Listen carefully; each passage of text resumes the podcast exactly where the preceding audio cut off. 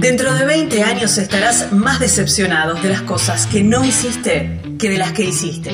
Así que desata amarras y navega alejándote de los puertos conocidos. Aprovecha los vientos alisios en tus velas. Explora, soñá, descubrí, viajar. Porque la vida es corta y el mundo es enorme. Si no es ahora, ¿cuándo?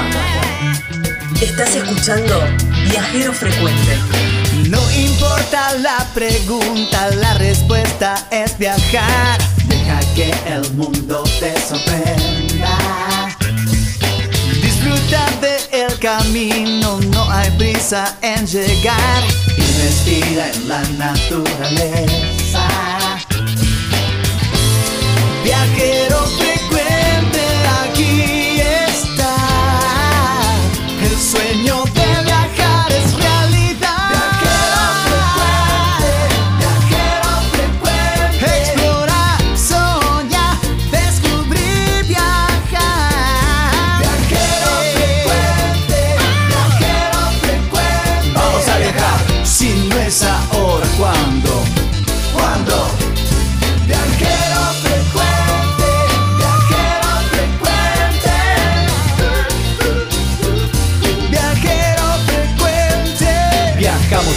cambiarle la ropa al alma.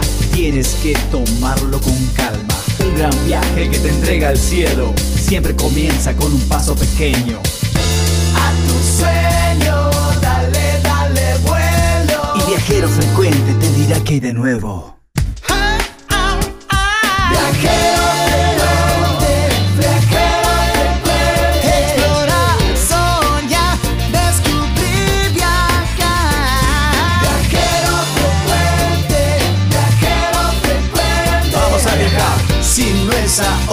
Ahora,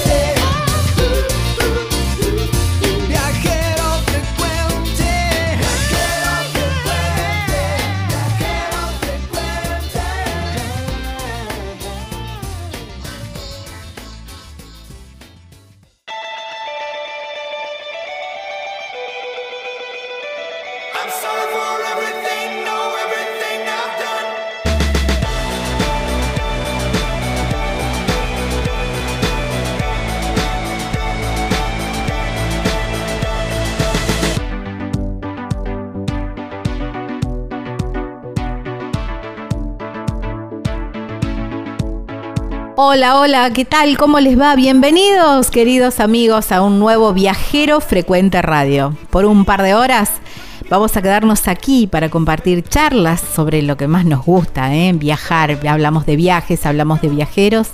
Y a través de sus palabras vamos a estar justamente viajando y compartiendo este programa increíble que se emite por las 24 provincias de nuestro país. Lucas Giombini está en la edición de este programa y mi nombre es Gaby Jatón. Quiero enviarles un abrazo enorme a la gente de FM Alma, ahí en Firmat, en la provincia de Santa Fe, y también a la gente de FM Play, ahí en San Rafael, en la provincia de Mendoza. Y de a poquito vamos a ir saludando a cada uno de las radios que nos emiten. ¿eh? Hoy vamos a recorrer 1416 kilómetros, que es la distancia que nos separa entre Tandil, en la provincia de Buenos Aires, y Rodeo, en la provincia de San Juan. ¿Por qué? Seguimos recorriendo las provincias a través de los vinos ¿eh? y justamente llegamos a la ciudad de Tandil, muy cerquita de Tandil. Ahí está la bodega Cordón Blanco, ¿eh? con una historia muy, muy interesante y, un concepto muy interesante también que ya se lo voy a, se, se lo vamos a contar. Después les dije que nos íbamos para la provincia de San Juan, nos vamos a Rodeo para hablar con Alberto Ramírez, el Varilla, ¿eh? un guía vaqueano que bueno, nos va a llenar de anécdotas y nos va a contar cosas hermosas de ahí, de, mm, de todo lo que se puede hacer en el departamento de Iglesias en la provincia de San Juan. El viajero es, se van a enamorar, es Javier del Río, lo van a encontrar en las redes como Huesu desde el infierno.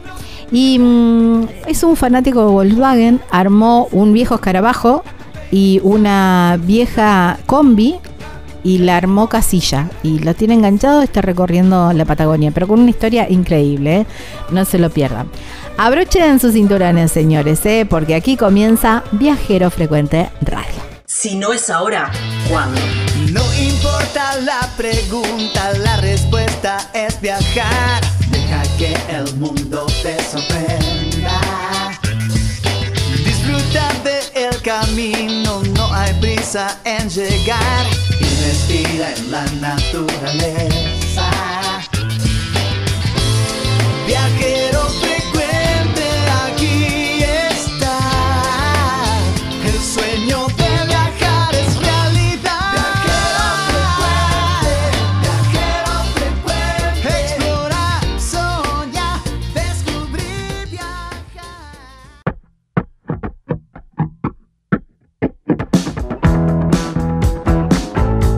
Cuando andes cerca de Tandil, una muy buena propuesta es probar, degustar, conocer los vinos bonaerenses. Y ahí está la bodega Cordón Blanco, un emprendimiento de tres hermanos que, bueno, con, mucho ensayo y error, ahora vamos a conocer un poco más la historia, han logrado muy ricos, ricos vinos. Pero además tenés la posibilidad de hacer una visita, un recorrido por los viñedos ahí entre los cerros con una degustación, claro, salamines, quesos tandilenses y todo, todo esa, ese marilaje que tienen ahí.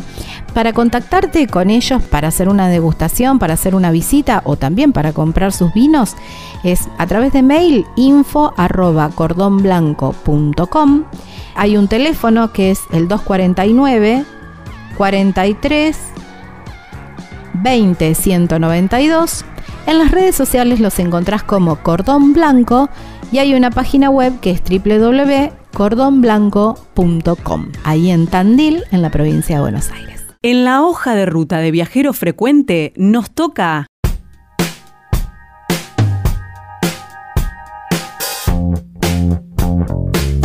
Estamos en Viajero Frecuente Radio, así nos encuentran en las redes sociales, así van a encontrar también el contenido en nuestras redes, ¿eh? Facebook, en Instagram, todo el contenido que venimos haciendo en radio también se, se comparte en estas redes sociales, también en formato de podcast. Nuestro canal es Viajero Frecuente Radio y tenemos un montón de países que nos están escuchando y muchísimas gracias por ello.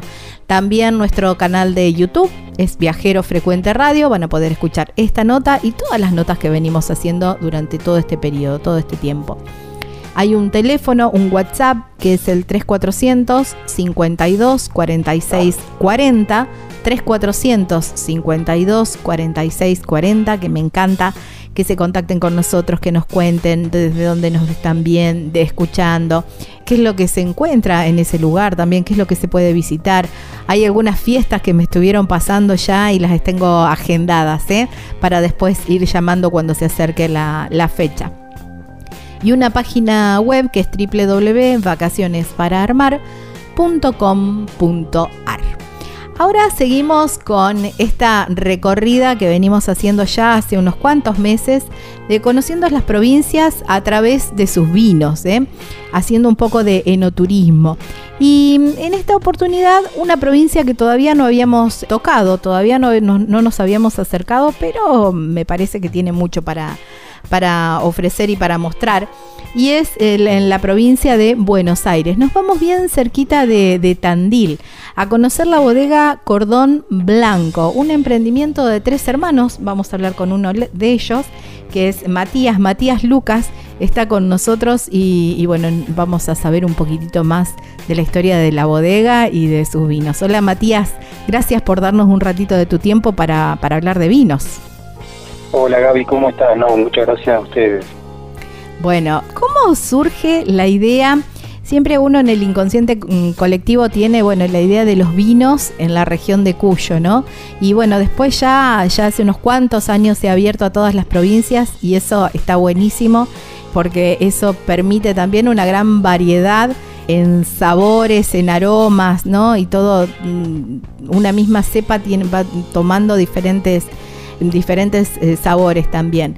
¿Cómo surgió la idea de, de, empezar a elaborar vinos ahí en Tandil? Y yo creo que, Gaby, en la provincia en general un poco la fundamentación nace a partir de que muchas, muchas de las localidades de la provincia se asemejan a zonas que son bastante tradicionales a nivel mundial. Yo creo que la relación directa es eh, que, los climas, bueno, particularmente Tandil, Alcárcel, Sierra de los Padres, es muy parecido a zonas de Francia. Y me parece que viene un poco por ahí, no solamente para Cordón Blanco, sino para todos los proyectos en donde, bien dijiste vos, uno asociaba directamente la viticultura a, la zona de Cuyo, a la zona de la cordillera, a la zona del desierto, y en realidad eh, la vid nace de, climas completamente diferentes, que justamente Francia, España y Portugal, que es el viejo mundo, y son zonas más parecidas a lo que tenemos acá, ¿no? O sea que creo que un poquito viene de, la mano de eso. Casi de, eh, por paralelismo, digamos, de decir, bueno, che, si allá tienen ese clima y funciona, acá debería funcionar también. Claro, lo que pasa es que cuando se trae cuando se trae la vida, en realidad Argentina eh, durante muchos años estuvo implantada en la provincia de Buenos Aires. Es, un dato, que, es un dato no menor y que muy poquitos consumidores saben. Eh, después por una cuestión imagino yo que económico-política, que en realidad desconozco, todo lo que era material de propagación de la provincia de Buenos Aires se lleva a la parte de Cuyo. La realidad es que en la parte de Cuyo no se puede hacer cultivo extensivo como se hace en la provincia de Buenos Aires, o sea, lo que sería una papa, un girasol, una, no sé, una soja, es muy difícil en zonas desérticas y acá sí tenemos un sistema económico bastante grande de todo ese tipo de cultivos. Entonces se erradica la, la viticultura y se pasa hacia Cuyo. Ahora está volviendo la viticultura para este lado y creo yo que con mucho potencial en algunas zonas muy específicas, ¿no? Tal cual, sí, y, esto, ¿no? De cada uno ir poniéndole, eh, ir poniéndole su impronta. Y algo que se repite en cada una de las notas que venimos haciendo sobre, sobre vinos en diferentes regiones del país, en diferentes provincias, es esta pasión, ¿no? Y esto de ponerle siempre un toque personal, un porque bueno, en definitiva, a lo mejor eh, la cepa, esa ramita, esa plantita que trajeron no sé de dónde y ahora me vas a contar, eh, después empieza a saber diferente ese vino por, por justamente por todo el terruño, por el clima y por todas las eh, lo pensado que, que termina siendo el vino, ¿no? Sí, yo creo que cada uno después le va poniendo su impronta. Nosotros, yo particularmente, bueno, soy el que está abocado casi 100% a la parte productiva eh, y hoy lo que estamos buscando es un poco la identificación del lugar, que es un proceso largo, no es un proceso corto en realidad, porque uno pone la vid y en principio eh, por una cuestión de, por ahí más, más eh, demográfica intenta asimilarse a la zona de Mendoza y después te das cuenta que no es tan parecido y después empezar a probar con variedades completamente diferentes y ahora estamos en la búsqueda de la identificación. La identificación del lugar es decir, bueno, mi producto, eh, haga lo que haga, sale de cierta forma específica, ya sea eh, la variedad que sea, no importa. Eh, y me parece que eso es lo interesante. Lo bueno de todo esto es que nosotros, bueno, particularmente Cordón Blanco, arrancamos justo con la explosión de las regiones emergentes en Argentina, o sea, no solamente la provincia de Buenos Aires, sino hay muchas regiones que son emergentes y el consumidor, si bien estamos hablando de que Mendoza, Salta, San Juan son como, como, como, como la cuna del vino en Argentina, el consumidor empieza a buscar otras cosas y empieza a buscar perfiles de vinos que no eran lo que se conocía hasta el momento, que era lo, convencional. Eh, si vos me preguntás qué vendría a ser, y por ejemplo, el alcohol eh, alto, la estructura, los vinos con mucho cuerpo, concentrado, ya el consumidor empieza a buscar otra cosa que no era lo que se conocía hasta el momento. Y acepta que lo más importante lo que viene de lugares diferentes, que eso es lo que más nos ayuda a nosotros, ¿no? Que acepten eh, sin prejuicio lo que estábamos haciendo nosotros y cómo salía todos los años. Me parece que eso es lo importante. Es verdad, ¿no? Esto de, decir, bueno, busco un vino de tal lugar y no porque sea de, no sea de la zona de elite o, la más conocida, quiere decir que no, tenga eh, cierta calidad. Todo lo contrario. Quizás son sabores diferentes y, en esa búsqueda que vos decís, ¿qué es lo que mm, eh, mm, sobresale esto? que decís? El, el, cuerpo, la graduación alcohólica, ¿cuál, cuál podría ser, si lo estamos buscando, pero más o menos por qué lado se rumbea. Y yo creo que eh, tanto los vinos de Tandil como los vinos del resto de la provincia van a eh, tener eh, una impronta que es la, el equilibrio y la armonía entre toda la conjunción del vino en, general. No estamos hablando de vinos concentrados en la mayoría de los casos, no vamos a hablar nunca de vinos alcohólicos, vamos a hablar de vinos que tienen una acidez bastante alta porque la acidez es natural de la zona, la, acidez proviene, la, acidez proviene un poco de la relación entre la cantidad de materia orgánica que tenemos en el suelo y el cielo no diáfano, o sea, el cielo en la mayoría de, de los días del año cubierto. Entonces, manejamos así es bastante alta. Muchas veces la falta de madurez, ¿por qué no? Porque la, fruta no llega a tener esa concentración que puede llegar a tener a Mendoza, entonces estamos hablando de vinos que son por ahí más austeros. Eh, y en el caso nuestro de cordón blanco tenemos una particularidad que creo que es casi única y creo que lo repiten dos o tres bodegas en toda Argentina, que es laburar sin riego, que eso no, no, nos da eh, una circunstancia favorable para los vinos y cuando el año no es bueno, lamentablemente una circunstancia que no es tan favorable. Eh, creemos en la viabilidad de los proyectos en la provincia de Buenos Aires sin riego por goteo, por manto, por aspersión o por lo que fuere. Ya llueve demasiado y creemos que la planta puede llegar a resistir. No es fácil trabajar sin riego. Creo que en la provincia somos nosotros y la gente de Mar del Plata nada más que estamos laburando sin riego pero pero bueno, es aprender y aprender que la planta se tiene que adaptar a ese suelo, ¿no? Claro, qué interesante. Mirá que hemos hecho notas con bodegas ¿eh? y con viñedos y no no me había pasado nunca esto. Sí, de, de por ahí de, de, de, vinos bien orgánicos o vinos eh, por ahí que, que llevan el eh, biodinámicos también, pero no sin, sin riego. Y, y es medio cruzar los dedos también, Matías. Sí, Sí, la verdad que es un riesgo bastante grande y es un riesgo que hasta ahora decidimos eh, correr, pero no es fácil, te voy a insistir, Gaby. No, la realidad es que cuando uno uno siempre dice, bueno, en Tandil llueve, qué sé yo, 1100 milímetros anuales. Lo que pasa es que las lluvias no están repartidas durante todo el año. En Tandil, en realidad, en Tandil, eh, en la estadística que hubo, eh, el promedio que hubo toda la vida, siempre llovía mucho en invierno y poco en verano. Ahora, en realidad, hay un cambio climático que es bastante evidente y uno se tiene que ir acomodando, ¿no? Este año, por ejemplo, fue un año muy lluvioso para nosotros, en el cual tuvimos una excelente cosecha en uno de los viñedos que está sobre la Roca Madre, que es el viñedo Don Bosco, y en el otro viñedo que está más encerrado fue un año complejo porque si bien el agua fue buena en el suelo, la humedad relativa entre las hileras no fue tan buena y eso hizo que traigamos algunas complicaciones sanitarias eso como cualquier otro cultivo. Claro. Eh, pero bueno, es un riesgo que todavía corremos, eh, esperemos seguir así, digo esperemos porque es complejo y siempre considerando que no siga cambiando el clima, pero la verdad que creo que se puede. Eh, se tarda más, se tarda mucho más en que la planta crezca y demás, pero se puede, la verdad que es algo interesante. Está bueno. Y mm, a la hora de elaborar el vino con esas uvas que se fueron adaptando a ese año, si fue más lluvioso o no, ¿Vos notas eh, cierta diferencia o, en qué se manifiesta esa uva? Sí, y nosotros lo que no tenemos es, de alguna forma, y no creo que tampoco podríamos, no podríamos hacer lo que se denomina en, enología estandarizar los vinos. Nosotros no podríamos tener una cosecha igual que la otra nunca porque los climas son muy variables.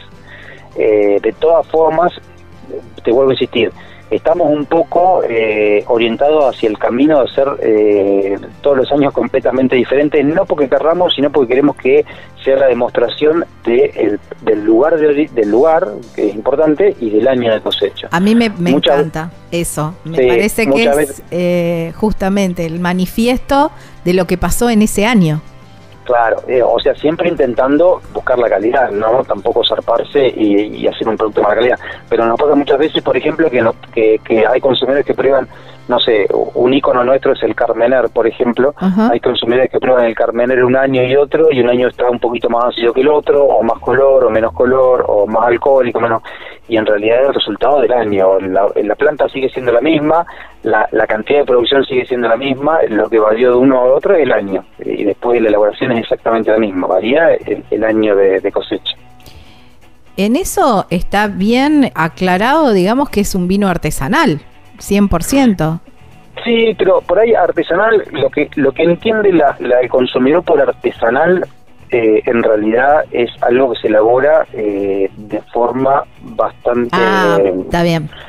A ver, a ver si me explico. Sí, sí, te entiendo. Eh, lo que nosotros hacemos son micro Eh, algo por ahí cuando nosotros eh, nosotros tenemos la bodega que todavía no está abierta al público, tenemos estamos construyendo la bodega nueva Y, y para, para darte una imagen más o menos de, de, qué es lo que estamos hablando, todo lo que todo lo, el proceso de elaboración es exactamente eh, el mismo que si fuese el proceso ya, sea las maquinarias, los tanques, la, forma de, prensado, la forma de fraccionado, es exactamente lo mismo que si visitarías la bodega eh, con mejor infraestructura en Mendoza, nada más que es todo de microvinificación.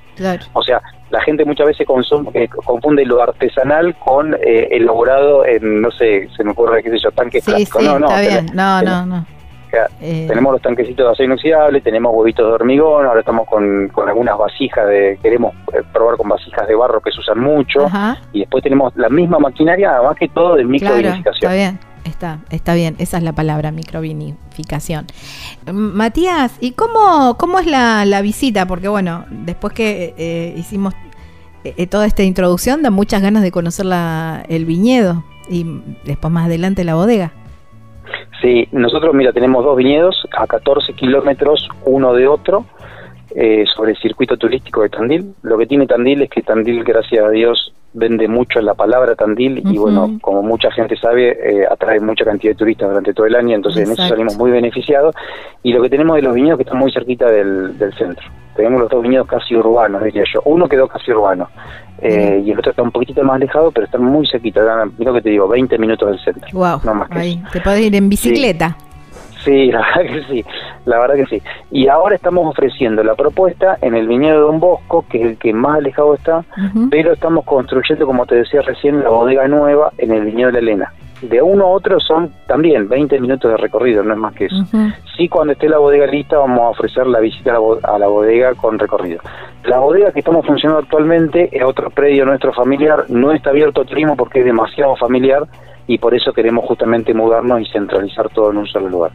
Eh, la visita consta del recorrido por el viñedo, degustación, charla y muchas veces se engancha algún productor, por ejemplo, eh, del clúster quesero, que tenemos muy buena relación acá con, con, la gente. Claro, de verdad, ustedes tienen los quesos exquisitos ahí, claro. Sí, y bueno, o también con, con los embutidos, siempre tenemos alguna relación con alguno y siempre viene alguno a hablar un poco de los quesos que produce o de los, o de los embutidos que produce eh, y la verdad que son productos que maridan perfecto, vino, queso y salamín, la verdad que es alucinante. Bien argento también. y, Matías, ¿cómo es el eh, cómo es la visita? Hay que mm, hay que hacer una reserva, hay que contactarse con ustedes, cómo es en determinados horarios, ¿cómo es? Y, y, ahora la, la, reserva, la mayoría de las veces es por, bueno, las redes sociales nos han ayudado mucho a todos los emprendedores a, difundir y a que se comunican con nosotros, ¿no? De todas formas están los números en la página, en las redes sociales inclusive también aparece el número de teléfono y sí es con reserva porque lo que intentamos hacer es generar grupos.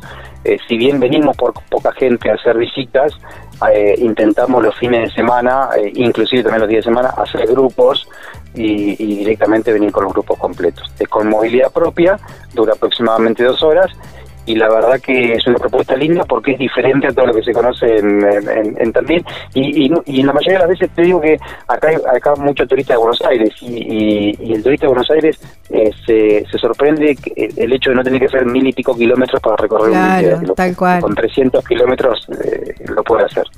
Tal cual, aparte, viste, siempre es tan linda la visita en el viñedo y todo lo. Siempre uno aprende mucho más, no importa la cantidad de, de bodegas o viñedos que visites o degustaciones que hagas, siempre vas aprendiendo algo nuevo porque justamente cada uno, cada, cada bodeguero, cada elaborador, digamos, le pone su impronta y siempre hay algún secretito o algo que uno va conociendo, algo para aprender a degustarlo también, ¿no?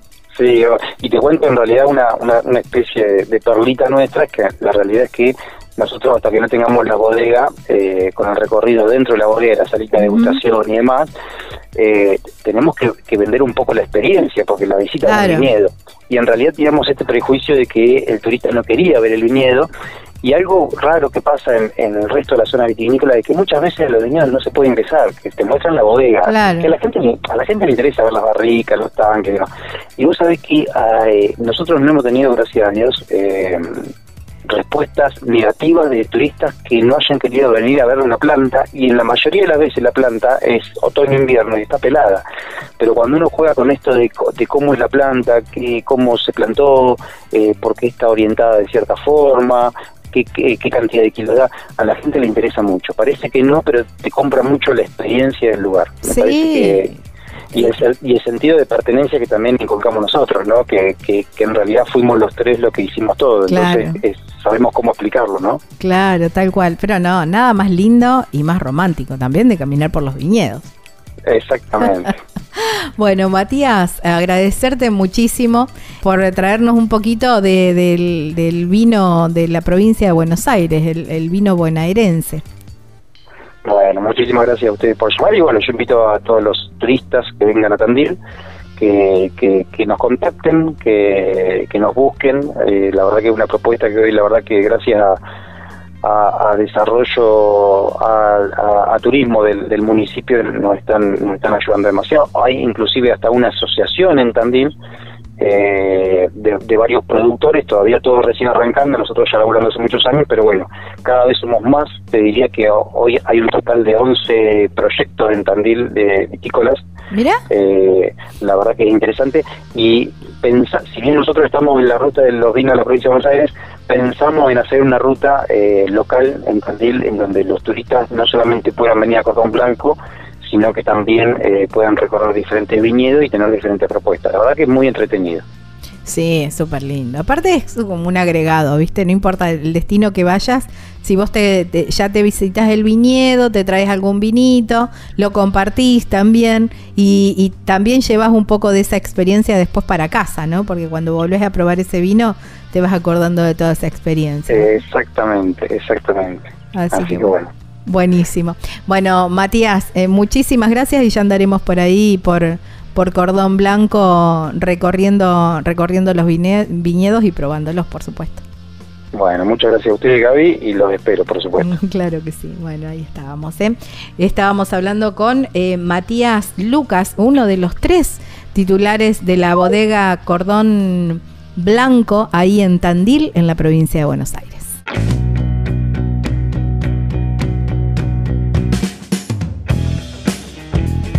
Ya me da ganas de ir a hacer una recorrida ahí por los viñedos, caminar por los viñedos, mirar así el, horizonte y encontrar con, encontrarse con los cerros, ¿no? Y aprovechar de paso y hacer la degustación con los salamines y los quesos tandilenses, que es así como un combo casi diría que perfecto. Todo esto en la bodega Cordón Blanco, ahí en Tandil, en la provincia de Buenos Aires. Vos también lo podés hacer porque ellos tienen estas propuestas ¿no? de los recorridos por los viñedos con la, con la degustación. ¿Cómo contactarte con la gente de Cordón Blanco? A través de mail info arroba cordonblanco.com. Hay un teléfono que es el 249 43 20 192 y en las redes sociales los encontrás como Cordón Blanco, la página web www.cordonblanco.com, ahí en Tandil, en la provincia de Buenos Aires.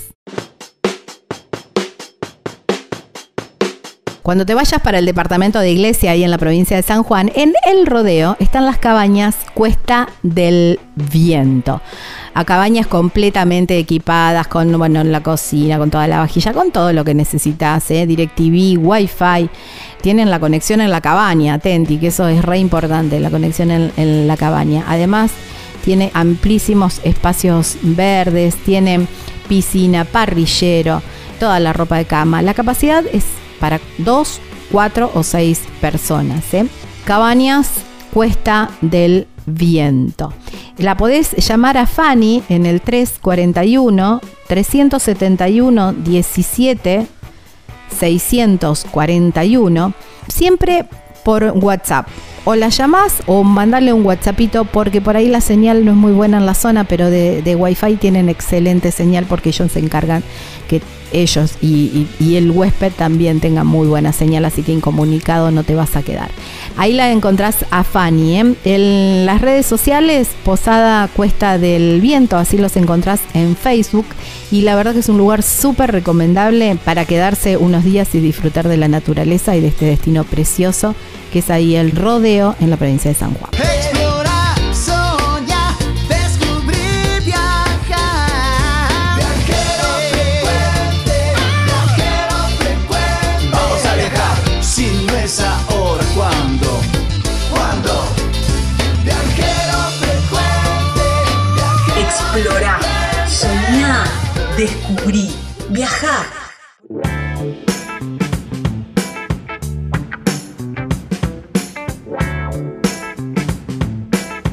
Estamos en Viajero Frecuente Radio. Así nos encuentran en las diferentes redes sociales que nos pueden contactar, que podemos también interactuar por ahí, ¿eh?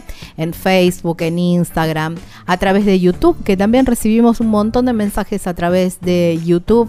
También pueden volver a escuchar estas notas, está todo compartido en las redes sociales, en todas nuestras redes sociales están también estas notas y es un viajero on demand quizás, podríamos decirlo. También en formato de podcast nos pueden escuchar a través de Spotify en nuestro canal Viajero Frecuente Radio. Así nos, así nos encuentran. Hay un teléfono, un WhatsApp que se pueden contactar que es el 3400 52 46 40, una página web que es www.vacacionesparaarmar.com.ar. También estamos en TikTok, que es Viajero Frecuente Radio, y también tenemos un canal en Telegram que se llama Viajero Frecuente. También pueden sumarse ahí y van a ir recibiendo diferentes, eh, diferente info de las notas o también noticias relacionadas con los, con los viajes. Y mm, hablando de viajes y de, lugares lindos para conocer y para recorrer, ya hemos andado dando vueltas por este destino, ya lo hemos presentado varias veces, pero ahora quiero conocer este destino a través de las palabras de, un vaqueano. Nos vamos para Rodeo, en el departamento de Iglesias ahí en la provincia de San Juan. Y vamos a hablar con Alberto Ramírez. Alberto, que lo conocemos como Varilla también, es un guía vaqueano, pero que ha vivido obviamente toda su vida ahí en la zona y bueno, y tenemos el placer, el privilegio de tenerlo con nosotros un ratito hoy. Gracias Alberto por, em, o Varilla, ¿eh? así nos hablábamos, por, em, por, darnos un ratito de tu tiempo para, para conocer un poco de tu historia y de tu lugar, de tu zona. Hola Gaby, eh, es un gusto y agradecerle de, de, que se acuerdan de nosotros, ¿no? Y muy agradecido. Sí, soy iglesiano, iglesia pertenece a la, a la provincia de San Juan, ¿no es cierto? Y bueno, eh, sí, eh, somos vaqueanos de gran parte de, de, acá de la montaña, de distintos lados, y aparte soy guía turístico de parques nacionales. Claro. Y bueno, acá estamos para contarles de algunas sobre algunas bellezas escénicas que tiene eh, nuestro departamento para que las personas, si vienen, es cierto, puedan conocerlo. Es un lugar muy tranquilo, muy lindo, hay hospedaje de todo, ¿no? Tenemos eh, San Guillermo, ¿no es cierto? Que es el lugar que hay mucha vicuña, guanacos, camélidos. Y bueno, y eso está de acá del rodeo a 130 kilómetros al norte, hasta Agua del Godo. Y de ahí hay tres, cuatro circuitos en los cuales nosotros podemos guiarlo a las personas, ¿no? Y es un lugar fantástico, donde nosotros vadeamos ríos y qué sé yo para llegar, ¿no? Claro. Pero allá tienen, eh, te, cuento Gaby, que tienen un lugar, no te digo cinco estrellas, pero un poquito más de cuatro y medio, sí, para cantar. Sí. Wow, qué divino. Porque tienen todo. Tienen camas, tienen todo, no se cobra. Eh, eso está destinado para el turista, para el turista que venga, ¿no es cierto? En lo cual nosotros lo atendemos con con lo mejor que tenemos. Y ahí ellos lo único que hay que traer en caso de que vengan es la bolsa cama. Claro. Y ahí tienen gas, tienen todo para bañarse, tiene todo, hermoso. Y ahí se salen, hacemos los circuitos. Wow, qué espectacular. Y eso, eh, ¿cómo hay que mm, hay que pedir reserva? Hay que mm, hay que contactarse con la gente de turismo. Sí, totalmente. Eh, tienen que llamar a la Intendencia de Parques Nacionales. Ah, porque es de Parques Nacionales. De Parques Nacionales que queda acá en Rodeo. Claro, sí, sí, sí, sí. Sí. Y, ahí... los, demás, los demás lugares acá, en, digamos, en Rodeo, en lo que se llama iglesia, ¿no es cierto? Eh, hay muchos lugares para recorrer. Tenemos lagos armadilladas, basaltos colonales, amautas andinos, tenemos geoglifos, petroglifos, la cueva de los indios, el manzano histórico, las alpas chulcas, los hongos blancos, Punta de Barro, el Museo de Cielo Abierto, hay un museo también en Angualasto que es divino ver la momia, está el punto panorámico, está Dique Cuesta del Viento, que es a donde Oh, se hace todo el tema de, de windsurfista, ¿viste? Y Sí, bueno, sí. tenemos cosas para que el turista pueda venir a, a nuestro departamento. Obvio. Iglesia. Varilla, yo sé que Sí. vos, además, obviamente, de ser guía vaquiano, sos eh, muy eh, conocido, digamos, también porque por las historias y por los relatos de la zona. ¿Cuáles son esas historias y esos relatos que vamos conociendo a medida que, que vos nos vas llevando por esos lugares? Esto que vos decías, bueno, vamos por, por San Guillermo y vamos conociendo y vamos conociendo a lo mejor Petrogrif, otros lugares, otros, eh, otras geografías. ¿Qué historias se cuentan por ahí? Y acá hay, hay muchas historias, por decirte, son largas, ¿no es cierto? Y cosas que a uno le pueden llegar a pasar como guía, como vaquiano. Ajá. Una vez te cuento, eh, una vez eh, me llaman de parque de la Intendencia de Parques Nacionales a mí, Ajá. para que yo guiara a un señor que me pedía únicamente a mí. Y bueno, yo me fui de acá a, a verlo para quedar de acuerdo para el otro día, porque es un viaje largo, ¿no? Claro. A San Guillermo. y cuando lo vi, eh, a ver, no me impacté, no me impacté con él, pero sí pensé para mí adentro, Ajá. porque eh, era una persona eh, que le faltaban los brazos, ¿me Mira. Ajá. Y, y él quería manejar, quería hacer todo el recorrido a San Guillermo, todo, vadear los ríos y pasar por, por lugares inhóspitos que hay en, algunas partes. Y bueno, yo le palmé la espalda y le dije que estaba bien, que yo lo acompañaba, con aquella firmeza de, de guía, de Claro, vaquiano, de, claro. de comprender, de no discriminar a una Está bien. Y lo hicimos. Y él tenía un vehículo adaptado, obviamente. Sí, tenía un vehículo adaptado para los pies. Mira. Y, ¿Y quién iba más bueno, asustado, vos vos o él? ¿Eh? ¿Quién iba más asustado, vos o él? Y tal vez que ninguno de los dos. Ah, mira. Porque yo tengo un corazón grande, te digo, ¿eh? Sí, ya sé de eso. Sí. Y, y lo- yo, eh, yo me emocioné eh, de ver la capacidad de aquel hombre que era joven y él quería cumplir ese sueño y lo logramos. Y lo logramos. Porque no es fácil decir, voy a San Guillermo con una persona así vuelvo. Claro. Wow, qué lindo. A mí me, me dolía, ¿sabe qué? Eh, me dolía de, de, de- quería como darle los brazos míos a él, Claro. ¿me comprendés? Sí. Y bueno, lo logró tan bien y qué sé yo, y esa maravilla que de persona, y cómo metía los cambios con un pie, vos no te das una idea lo que es ir sentado al lado de aquella persona fantástica que yo no lo voy a olvidar por el resto de mi vida. Wow, qué Y lindo. bueno, viste esa experiencia, esa historia. Es más, la Intendencia de Parques Nacionales lo debe tener eh, eh, registrado todo esto, ¿viste? Y así me ha pasado mucho. Es como también encontrar una persona tirada en los campos, una, una mamá, y tratarla y qué sé yo, es muy difícil a veces. Claro, claro. Sí, sí, sí. Varilla, y cuando hacen una recorrida por, por San Guillermo, vos decís es de varios días. Con este señor que lo comentaba recién, cualquiera con un poco de, de- de propósito eh, lo puede hacer, pero ¿es apto para todo público o hay que estar muy entrenado para poder hacer un recorrido? A mí cuando se ponen en contacto conmigo, yo lo único que le pido es que hagan un poco de dieta. ¿Me comprendés? Sí, Eh, la dieta va en que debemos llevar el hígado bien, bien que trabaje bien. ajá, Eh, que vamos más vale con hambre para arriba y comiendo dulce o tomando agua, alguna cosa. Y arriba, eh, un ejemplo te doy, yo los hago caminar despacito, que se agachen muy de- despacio hasta que la puna los empieza a agarrar y, y ya te acepta el- eh, aquellos lugares, ¿no es cierto? Y, y lo que vos me preguntás es abierto para toda persona. Lo que sí no se podía llevar eran, digamos, mascotas. Claro.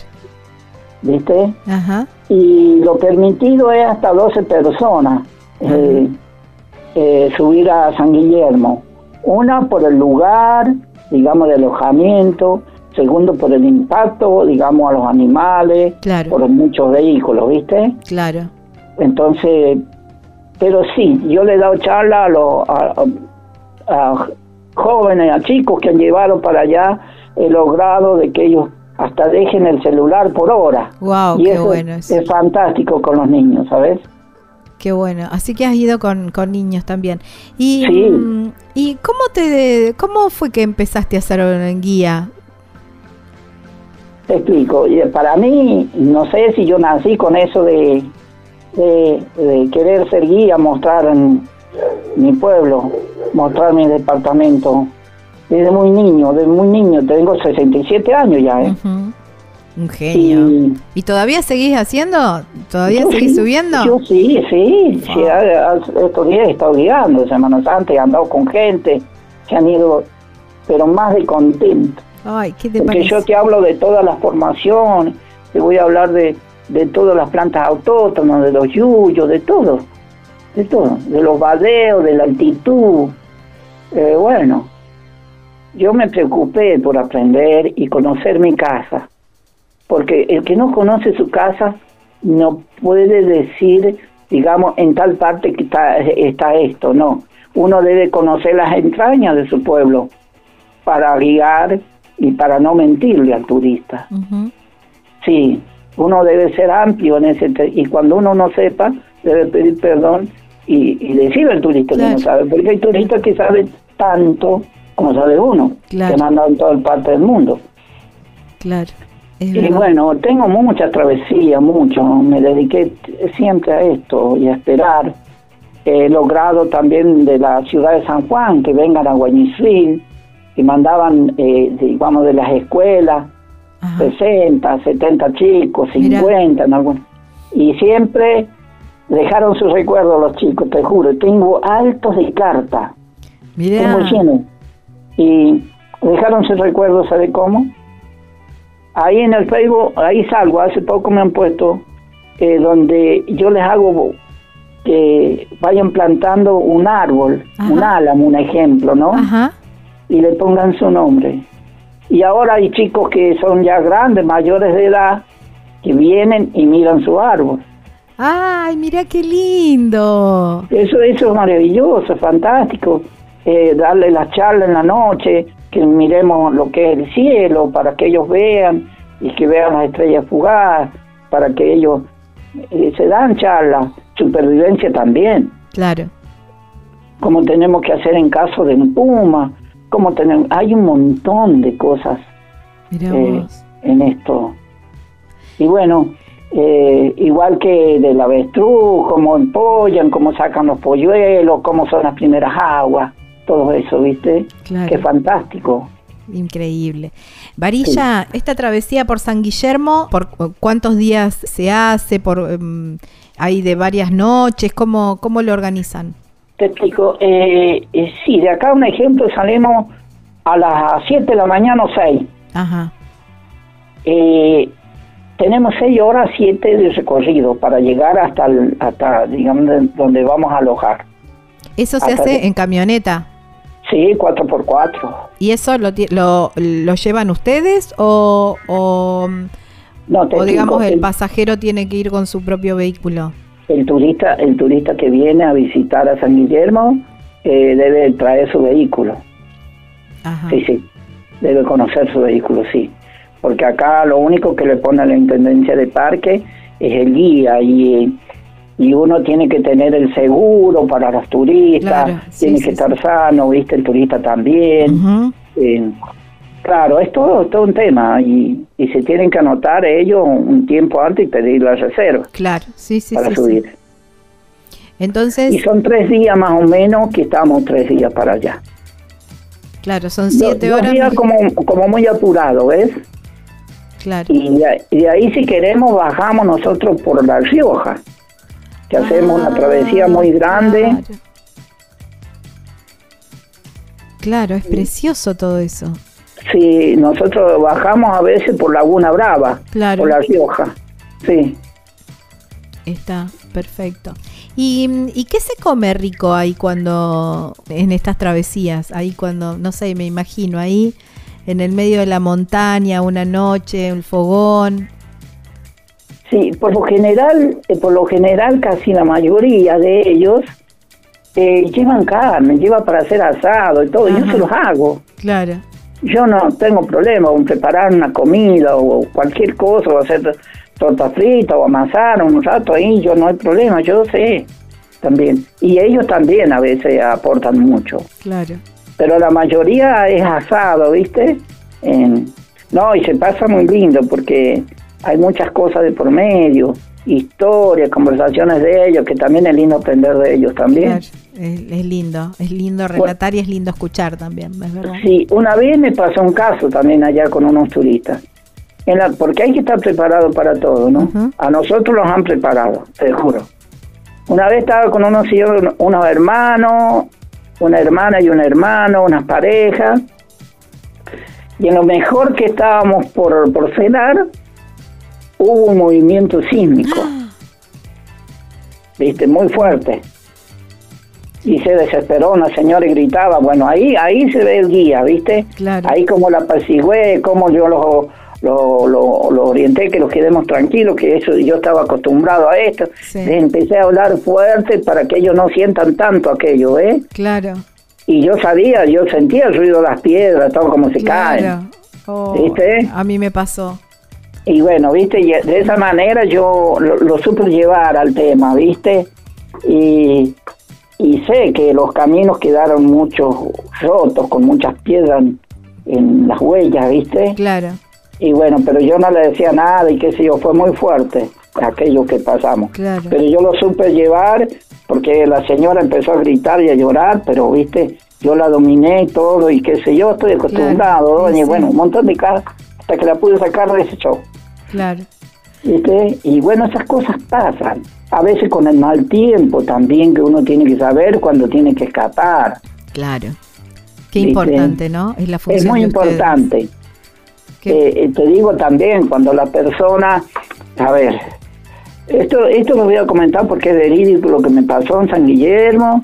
Eh, una vez llegué ahí con unos turistas y había, había un biólogo que había llevado a unas chicas para que estudien, no sé qué, y en la Vega, ya no de los Leones, que le llamamos, la Vega de los Leones, encontré una, una chica con el mal de altura, con puna, Ajá. Oh, qué feo y eso. estaba, estaba muy mal. Y yo le pedí permiso a mis turistas porque la, no le iba a dejar en ese momento yo a la niña, no, jamás. Entonces, ¿qué hice yo como vaqueano? Eso le comento para que sepa alguno que me escuche el día de mañana. Yo la bajé de la camioneta porque ella ya no podía caminar, no podía manejar, nada. Mm, Saqué una piedra grande que había, ¿viste? y la llevé y la puse así de boca abajo, pero con la cabeza, con la nariz, con la boca donde estaba el agujero de la piedra ahí, en el piso. Ajá. Y la hice que aspire ahí, le tapé un poco, viste, para que aspirara, porque eso es muy bueno. Eh, digamos, eh, te compone, haz de cuenta que te colocan, eh, ¿cómo se llama esto? Te ponen eh, oxígeno, ¿ves? Ajá. Sí, el oxígeno de la, de la tierra, al sacar una piedra así te da. Claro. Y, se- y te compone. Y se compuso la chica. Mira, qué buen dato, Varilla. Sí, gracias a Dios. ¿Viste? Esas cosas lo aprendí porque mis abuelos, los dos fueron arrieros. Claro. Ellos, ellos pasaban el ganado a Chile, ¿viste? Claro. Y sí, y aprendí mucho de ellos, escuchándolo. Y sí. Mira vos, qué, qué, qué interesante, qué interesante lo, lo tuyo. ¿Y hasta qué altura se llega mm, Varilla ahí con ese recorrido? Y, y de acá nosotros yendo a 3.750 en el punto panorámico en San. Guillermo. Y después tenemos de 4.050 en los salineros, que ya bajando por la Rioja. Claro, sí, Sí. alto, alto. Sí, pero lo sabemos llevar y después vos, mirá, es, sí, hay que saberse comportar uno con la Claro. puna o mal de altura. Claro, como vos decís, ir de a poco también, ¿no? Y de a poco, sí, seguro. Eh, vos tenés que dejar que eh, se te agarre la puna un poquito al cuerpo, que te adaptes, ¿sabes? Ajá. Porque, bueno, y ahí está el guía, ¿viste? Ahí tiene que estar el guía para que no corran, para que no se agachen rápido. Es toda una historia. también. El guía de que sale poco duermo, te digo. Claro, está bien. Tiene que estar en la noche con sus turistas, escuchándolos cómo respiran, cómo roncan, si hay... Porque eh, la puna te agarra y te mata, el mal de altura. Es muy bravo. Claro. Sí. Qué interesante, Varilla, todo lo que estás contando. Me estoy quedando sin tiempo y con muchas ganas de, de seguir charlando, Varilla, con vos. Así que en cualquier momento te volvemos a llamar para seguir haciendo, hacer otro recorrido. Hoy le dimos un poquitito más a San Guillermo, pero bueno, sé que haces un montón de recorridos y me encantaría también conocerte, así que en cualquier momento caigo Sí. por rodeo para conocerte. Y bueno, si Dios quiere, no se olviden que, bueno, acá Iglesia, Rodeo, fue fue la fundación de, de Iglesia fue en 1753, ¿sabe? Un 25 de noviembre. O sea que tiene 268 años ya nu- nuestro departamento de Iglesia. Es muy lindo, es muy lindo lugar, lo recomiendo. Tiene mucho de, de- de hermoso, digamos, toda la parte geográfica, pero también tiene mucha historia y, y la verdad que es muy linda conocerla. Así que agradecerte, mm, Alberto, por este ratito que, que nos diste de tu tiempo y conocer un poquitito más este lugar tan lindo y conocer un poco de tus historias. Bueno, Gaby, muchas gracias y los agradecidos somos todos los iglesianos, porque no, no me siento yo nomás agradecido. Eh, somos agradecidos todos, eh, por, eh, porque veo que no se olvidan de nosotros, que los tienen en cuenta. Y desde ya, muchas gracias para todos y a todas aquellas personas que quieran venir algún día a nuestro departamento. Eh, sé que están las puertas abiertas día y noche, así que pueden ingresar cuando quieran. No tenemos maldad para nadie. No. Desde ya, muchas gracias Gaby por estar. No, por favor, gracias, eh, gracias a vos por darme tu tiempo para, para hablar de tu, de tu lugar, de tu origen. Abrazo Muchas enorme. gracias. Abrazo enorme. Chau. estábamos, chau, chau, estábamos hablando con eh, Alberto, mm, Alberto Ramírez, eh, el Varilla, un, un guía vaqueano ahí de toda la zona de rodeo, del departamento de, de Iglesias, ahí en la provincia de San Juan.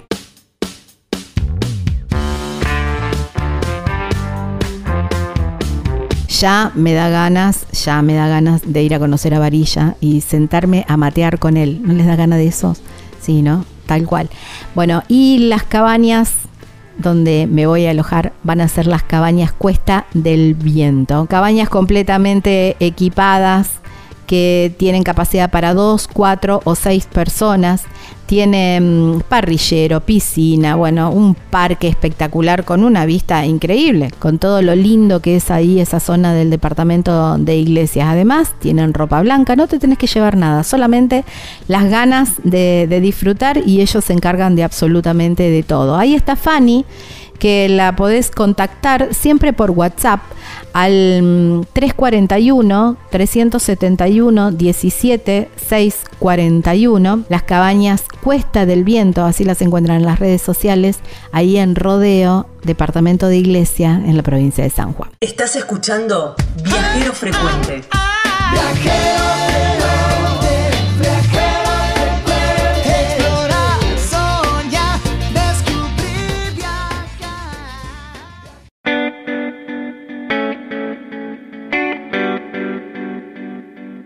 Puerto Madryn es sin dudas el lugar eh, de la Argentina para ver animales en su hábitat natural, que es lo más lindo, lo más importante. Y también tenés las diferentes alternativas para conocerlos en las diferentes épocas del año. eh. Termina una temporada y ya comienza otra. Ahora estamos pleno con las orcas, la semana pasada lo estuvimos hablando, pero ya muy prontito, ya muy prontito empiezan a llegar las ballenas, ya algunas estuvieron viendo la empresa que te sugerimos para que vos puedas organizar bien toda tu estadía que, y tener en cuenta todo, ¿eh? las mareas, los vientos, todo, cada excursión, con cada necesidad, con los gustos de cada uno, es Animal Travel. Animal Travel son especialistas. Ellos hace un montón de años que están ahí, conocen perfectamente todo y van a optimizar todo tu tiempo para que vos puedas conocer la mayor cantidad de cosas posibles, disfrutando de cada una de las experiencias según tu gusto también. Entonces es indispensable que contrates profesionales. Animal Travel, ¿eh? ahí te van a asesorar y te van a poder dar toda la, info. En las redes sociales los encuentran como Animal Travel Madrid. Hay un teléfono que te puedes contactar con Carla o con Facu, que es el 280 445 8000 y también eh, hay una página web súper completa que van a ver unos videos increíbles eh, que los, los hacen ellos y que si lo tienen ellos los podés tener vos como pasajero también, que es www.animaltravel.com.ar. En este nuevo destino de viajero frecuente,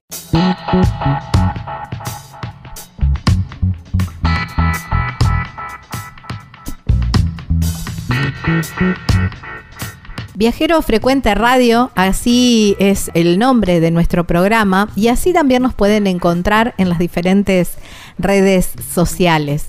También así nos pueden encontrar para poder contactarse con nosotros, para poder hablar con nosotros, pero también para poder volver a escuchar nuestras historias viajeras o nuestros los destinos, porque en cada una de las redes sociales donde estamos vamos compartiendo también nuestro contenido y además algo más de información.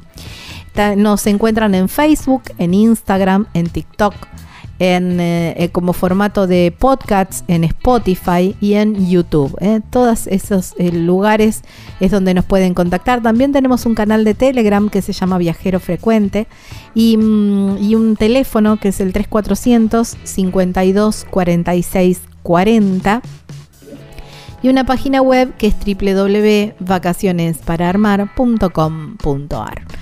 Y mm, estamos en este en el bloque viajero. Y la verdad que me, encantó eh, su, mm, su medio de, locomoción. Ya después les voy a ir describiendo un poquito más de qué se trata. Él es chileno, eh, tiene muy buena onda, es ingeniero agrónomo. Se llama eh, Javier del Río y lo encuentran en las redes sociales como Huesu desde el infierno. Y lo tenemos desde algún lugar de Chile en este momento, en medio de una travesía recorriendo, recorriendo la Patagonia, pero recorriendo mucho, eh, vi- viniendo de, de un periplo importante. Él viaja eh, en, una, en un mm, viejo y querido escarabajo, pero lleva enganchado a modo de casa rodante, digamos, una, una vieja y querida Volkswagen. Entonces, Volkswagen al 100%, así casi lo voy a presentar a nuestro al viajero de esta semana. Hola Javi, gracias por darnos un ratito de tu tiempo, de parar un poquito en la ruta para charlar con nosotros. Hola, ¿qué ¿Cómo- tal? ¿Todo bien? Sí, todo bien. Bueno. Lo que sí está claro, eh, para empezar, estoy en Río Gallego, así que todavía estoy en Ah, Argentina. todavía estás en Argentina. Bueno, ahí está. Sí. Estás en Río Gallegos. Bueno, em, esto, Sí. ¿no? El, eh, llama la atención desde, mm, desde el primer momento en la forma en que, en- con la que te estás manejando, porque eh, es, un, es un escarabajo de los viejos. ¿Qué modelo es? Es un escarabajo año 81, brasilero. Ah. Que se le cortó el techo, se le rebajó, por eso se ve como más agresivo, más, más, más imponente, Ah, está bien. Y más, más brutal, por eso se, y es negro mate. negro mate, sí, sí, sí. Y después le Claro. enganchaste una, una Volkswagen, la camionetita, la combi. Claro. La combi, la mítica combi. acá. Exactamente. Así que la- Bueno, ahora contanos, esto como para ilustrar también a nuestros oyentes, como para que ilustrarlos de, eh, lo que, en lo que vas viajando. Pero contanos cómo, cómo surge la idea de este viaje, cómo, cómo surge la, la idea también de, mm, de, de hacerlo en este vehículo. Mira, el viaje empezó, eh, llegué a un punto en mi vida que dije, bueno, yo tenía una relación, me separé hace dos años atrás, nunca me casé, convivía con mi expareja y bueno, desde ahí eh, tomé, tomé cambio, cambio Ujú. en mi vida, que, que fue entre eso leer y aprender a tomar libros, a leer bien, eh, eh, cosas de la vida, eh, cosas de la mujer también que me costó, que bueno, yo era muy cerrado en ese ambiente. Y, y ¿cómo se llama? No, no tenía la mente muy abierta. Y entre eso, eh, también, bueno, me, me- me- uno como que le nace el amor propio. Entonces ahí empieza a hacer cosas. Y entre esas cosas estaba, bueno, entre todas las cosas que hice, fue, bueno, ya pasaron dos años, eh, soltero me refiero, y no tengo hijos, tengo 33 años, eh, el auto está sin motor. eh, dije, siempre veía, a- bueno, seguramente algunos de los oyentes lo, lo habrán cruzado, porque en Argentina fue medio, bueno, a nivel mundial, el que el tuerca lo conoce, Sí. Marcelo. Bamonde, o Claro. un tipo de Punta Arenas que fue a Alaska en el auto con un Rat Rod, con una cabina de Ford y del año 20 creo que, y un motor V8 350, un Chevrolet, con tirando un auto, un- la mitad de un auto trasero de un Ford 46 creo que. Y fue en ese auto a Alaska, yo lo veía cuando trabajaba y estudiaba, yo lo veía que iba, bueno, el auto era artesanal, lo hizo él, le entraba frío, agua, eh, fueron dos años y medio de viaje que fue, imagino que fue fuerte. Y lo otro que tenía asientos de fierro, o sea, el tipo fue... Wow. Para mí eso era, para mí Nada eso era cómodo. Claro, o sea, para mí el- eso fue- era tener cinturón y siempre lo veía, pero nunca tuve la oportunidad, no, me hubiera gustado haberlo conocido. Entonces, bueno, ahora pasó eso, dije ya, vendí el motor original del auto, lo vendí para poder pagar los estudios en Chile. Vos tenías, claro, vos tenías el Volkswagen, escarabajo. el escarabajo ya lo tenías. El escarabajo. y claro, de, antes de empezar a estudiar. El escarabajo, bueno, el escarabajo, bueno, como se achicó el techo y más, le saqué los tapabarros, se, le puse Bubu, como lo soy yogi, Ujú. Bubu, como es negro, le puse así, fue el nombre. Y, y bueno, le vendí el motor y ahora empecé a comprar el motor nuevo, me demoré un año, eh, entre tiempo y plata y bueno, al final se logró y se pudo volver a la vida. Y ese auto lo tengo hace nueve años. Wow. Entonces, Claro, te llevó toda la eh, carrera. tiene- Lo tuviste parado porque le vendiste el motor para, para pagarte la, la facultad. Claro, el auto estuvo parado en realidad como, en total tuvo como cinco años parado, entre arreglo y modificaciones y tantas cosas que se le hizo, a, a- a pesar de que está así.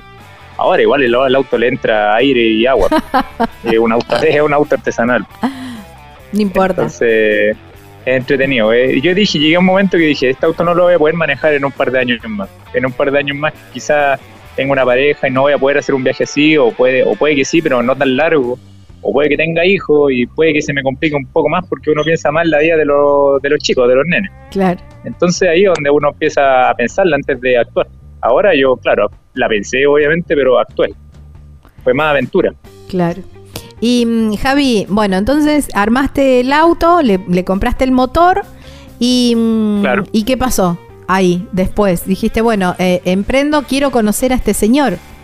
Claro, antes de, antes de, bueno, antes de, bueno, el motor ya venía y ahí dije ya, voy a conocer al Marcelo, hablé con él eh, para ver el tema de alojamiento y todo, hablé con él, me dijo ya, no hay problema, me dijo mi casa es tu casa, no hay problema, y yo, ok, yo, o sea, vamos poniéndole primero. Así ¿Y a dónde, a dónde era el destino? Vos tenías A que Punta vos tenías que ir a Punta Sí. Arenas y estabas en, en San- Chillán, en- que en Chillán. según el Google Maps te marca algo de 3.500 kilómetros más o menos, que si uno se va directo, Ajá, por la ruta más, más fácil. claro. más rápida. Solamente hasta Punta Arena. Y llegando allí, después me di cuenta en el mapa que estaba Ushuaia relativamente cerca. Así Claro. que dije, bueno, esta Ushuaia hay que conocer. Obvio, ni hablar. Bueno, entonces eh, el destino era Punta Arenas, pero eh, estabas abierto a, a- a- a ir recorriendo otros lugares en el medio. ¿Y cómo fue Sí. que enganchaste el que le enganchaste la combi? ¿Por qué fue esa decisión? Fue algo súper raro. Sí, fue algo súper raro, porque en Chile a mí, no, bueno, no me alcanzaba la plata para una combi. Las combis son muy caras, eh, igual que acá en Argentina son muy caras las combis Claro. en, en Chile. Y la combi, bueno, me la regalaron porque se quemó atrás. Y se quemó el motor. Ah, y claro, es muy la común. única y no tenía papel entonces era mucha plata invertirle y ya y la pintura no si uno pinta la combi igual no queda bien y va a buscar papeles entonces no había que invertir casi 8 mil dólares entonces era mucha plata y yo dije no mejor la corto le vendo lo que más puedo y voy armando así que eso hice me, demoré un año y la combi la tengo hace un año que la hice el primer viaje que hago con la combi nunca la había probado antes así que es una prueba full y, y bueno nadie sabía que, bueno, en Chile es primera vez que se ve algo así y en Argentina eh, creo que anda buena también, que la tira, no, no ha salido mucho a rodantes, pero la, la vi en una Ford, creo, una Chevrolet, una camioneta, una combi que le hicieron carro. Pero es, es- es realmente raro porque eh, el que lidera el, el convoy, como le digo yo, es el, es el auto. Claro. Entonces, igual eh, tiene su personalidad, más la combi igual tiene su No, diseño, sí. su personalidad. Lo- en, en- a donde voy le sacan fotos. Obvio, preguntan, no, están- está que buenísima. no, no es algo común. Sí, no es algo común. Está buenísima. Ahora, cuando la gente me conoce, claro, bueno, el, el nombre suena, el del, del Instagram suena, bueno, suena medio bru- brutal, así medio, medio diabólico, pero la gente que me conoce soy un pequeño pony. Entonces, Eh. que comparto, me río y, y podemos eh, intercambiar ideas y todo el tema. Claro. Mm, Javi, ¿y, cómo, cómo le equipaste a la combi convertida en eh, casilla rodante? ¿Qué le, qué le pusiste? Bueno, la combi original le vendí la mecánica, como te decía, y le corté la, la, la parte de la cabina, le corté el frente, el frente lo saqué, la cabina la corté con la moledora, como le dicen acá, Ajá. que fue la, la mejor terapia que uno puede hacer, es llegar y cortar metal, nada de, andar ocupando herramientas, no, llegar y cortar fierro no. Y, y ¿cómo se llama? De ahí eh, mandé a un taller que se, para que soldara al frente con la, con la, parte de la carga, y de ahí quisiera la, la punta que es la lanza de, de tiro, el enganche. Claro. Resulta que, bueno, alcanzaron, alcanzó a hacer eso el, el- el tipo, allá en Chía, eh, puso el eje también que lo compré nuevo, el eje de torsión, y, y, bueno, el tipo de- se fue a, a poner la primera inyección y se, se- se murió, se, Uh, se reventó en sangre. Y de ahí, bueno, también tenía que hacer una placa en su nombre en la combi, que no alcancé por tiempo, y, eh, ¿cómo se llama? Ahí la decidí terminarla yo, terminé de soldar, eh, en la parte de atrás donde iba el motor hice una especie de baúl, como vendí todo, hice una Claro. planchuela, le, le soldé y- Claro. y, aproveché el espacio lo que más pude, allá en Chillán compré el mueble que el sillón cama y compré también el mueble que cocina la plato. Y adentro la, la, la- la hice toda completa yo, la, la aislé, le puse los paneles en el techo, a los lados, le puse los diseños que comanía, que buscaba, que cómo hacerle y todo el tema.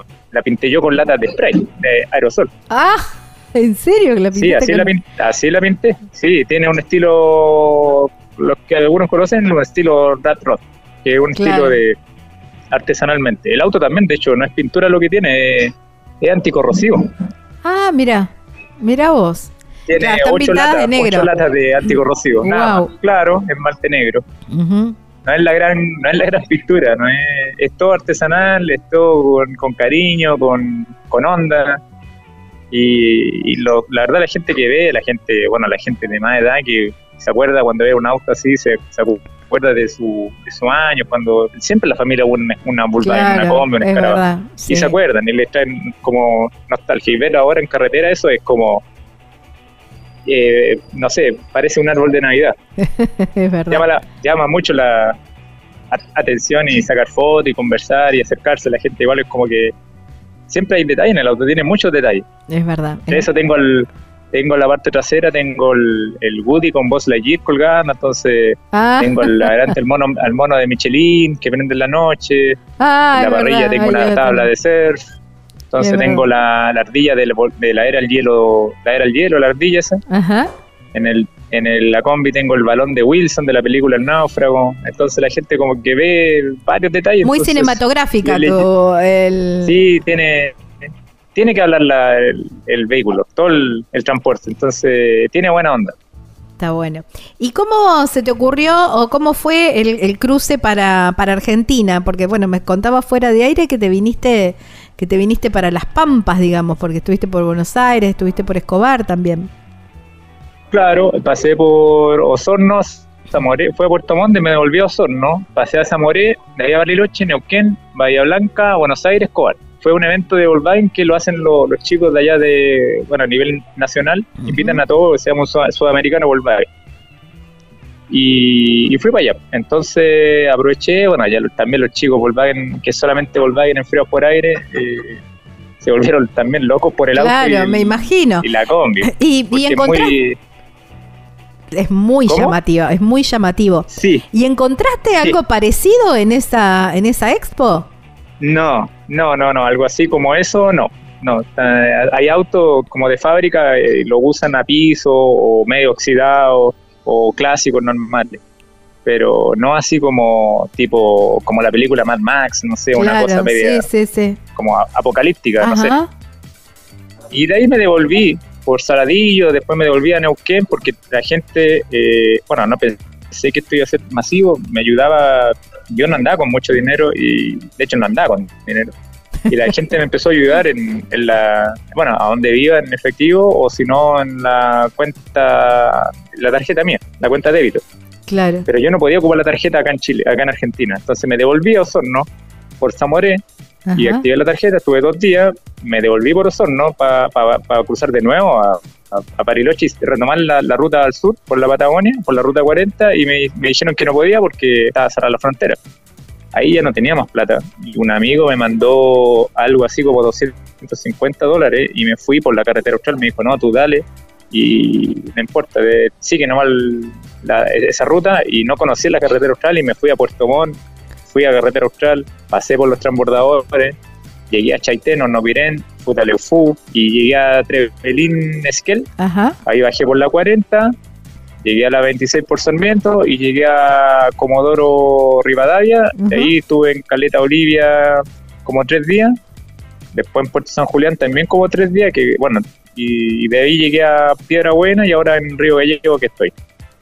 Javi, y mm, escúchame, y siempre, digamos, tu, tu sostenimiento económico es a través de la ayuda de la gente o por ahí imagino que te deben parar y te deben invitar para comer, para dormir y todo eso, pero mm, el combustible es, es dinero, 100%. Eh, ¿Vas, 100%, haciendo, ¿Vas claro. haciendo algo de, de algunas changas? ¿Vas haciendo algo o solamente con lo que te colabora No. la gente? Yo tenía mucho miedo, tenía mucho miedo porque yo no soy artesano. Yo nunca mochilé, nunca hice dedo, Claro. nunca pedí plata y me dio mucho miedo porque no, no sabía cómo llegar a la gente. no- Claro. No, estaba tiritando. De hecho, cuando salí de Chillán, porque yo ya no sabía qué hacer. Yo dije, yo, yo dije, estoy perdiendo el tiempo, me devuelvo a mi casa y ya estaba a 6 kilómetros de mi casa. Y dije, me devuelvo mejor. Y, y llegó, llegó un y me dio algo así como 200 pesos argentinos Mira, y me dijo, está genial el auto, me gustó, me dijo, todo lo que tengo, pero, y toma, eh, para que te compré algo y síguele. Y yo estaba tiritando en el manubrio. Y yo tengo esos, esos mil pesos chilenos, que son como 200 creo yo en argentino, y los guardé y los tengo, es como la, la los primeros, la primera, los primeros mil la pesos. piedra tengo guardados fundamental. Mira, Claro, y, y como yo no soy artesano, yo dije, a ver, voy a poner unos letreros aquí en, la, en el vehículo y voy a poner, eh, ayúdame a seguir la hazaña, aventura, a Ushuaia. Y voy a ver si pasa algo en una hora. Si no pasa en una hora nada, yo me devuelvo a la casa y bueno, nada que hacer. esperando y una pasó señal. Eso, pasó que la, sí, pasó eso, que la gente empezó a acercarse, y empezó a, a dejar un poco de dinero, entre, entre ese poco y el otro poco se juntaron y, y así eh, avancé, pues, y por suerte en, en ninguno de estos, de, de toda la travesía no he estado parado eh, por, por benzina, por nafta. Claro. Eh, siempre he, he tenido para nafta porque la gente sí me ha ayudado, ha visto lo que, como yo no soy artesano, yo me, yo no estudié mecánica, pero en el auto y el carro ahí es mi pasión. Entonces me di cuenta que a lo mejor lo que yo estaba vendiendo era lo que yo hice. Lo que yo hice fue el Claro. auto y el carro. Y a la gente le gustó lo que yo, Claro. que yo hice, porque lo encontraron llamativo. Tu historia. Entonces eso fue lo que, eso fue lo que, de hecho el auto está, está, está haciendo el viaje. Yo soy el personaje secundario, el manager. claro, vos sos Así el, que, el chofer. eh, claro, yo, yo pongo la cara, nomás pongo la firma y nada más. Pero el auto, el que por suerte compré todo lo que es mercadería, igual la gente en ruta me ha dado eh, un poco de mercadería, comida y se lo agradezco de corazón. Y conocí gente muy bonita. En, en total, en todo el viaje entre Chile, Argentina, no, no he tenido ni un problema. No, siempre, siempre muy buena onda y muy buena disponibilidad gente muy humilde, muy alegre, gente que me ha me ha agregado mucho a las redes sociales, gente que me pregunta que quiere hacer el viaje, un viaje así, con, con solo, con familia, porque yo ando solo. Y, y me dicen que cómo lo hace, y de repente igual eh, eh, cuesta, pero es una cosa que si no lo hacía no lo iba a hacer nunca. Como te digo, no, no iba a poder manejar el auto, eh, ¿cómo se llama?, en un par de años más. Y yo para Claro. conocer a este tipo, al Marcelo de Punta Arenas, para mí hubiera sido más fácil haber agarrado un avión y, y con eso bien. De hecho, pero para, un, para conocer un tipo que fue de, de Punta Arena a Alaska, entonces, y fue en su auto, tienes que ir en tu auto. Y Exacto. tiene que ser un, no, no un auto un auto moderno, tiene que ser un, un auto que, que sea tuyo, que, que sea el regalón. Que emule su Y mí, hazaña bueno, también, ¿no? mi auto- Claro, entonces eh, para mí fue algo muy, muy, un vínculo muy fuerte con ahora con, con lo que es la, la aventura. eh, más que nada, no, no, no es el auto, sino que el- el- la, es la aventura de conocer personas, culturas, costumbres, eh, risas, historias. Entonces, eso es lo que más me, me cautiva. Ahí Los está. paisajes. Hasta ahí vamos a ir ahora en el próximo bloque. Si me esperás un ratito, vamos a hacer un pequeño corte aquí para que, mm, bueno, para hacer un- una pausa. Vamos a ir al próximo bloque y nos vamos a meter en eso, ¿no? En, en las vivencias, en todo lo que fuiste transitando en todos estos kilómetros que, que venís eh, recorriendo. ¿Te parece? ¿Me esperás un ratito? Sí, ¿Mm? te Bueno, espero, no hay problema. Estamos, eh, estamos hablando con Javier del Río, Huesu desde, desde el infierno. Lo encuentran en las redes sociales. Ya venimos. Estás escuchando Viajero Frecuente. Encontranos en Facebook como Viajero Frecuente Radio, en Twitter arroba Viajero Radio, en Instagram Viajero Frecuente Radio. Vamos a viajar, si no es ahora, ¿cuándo? ¿Cuándo?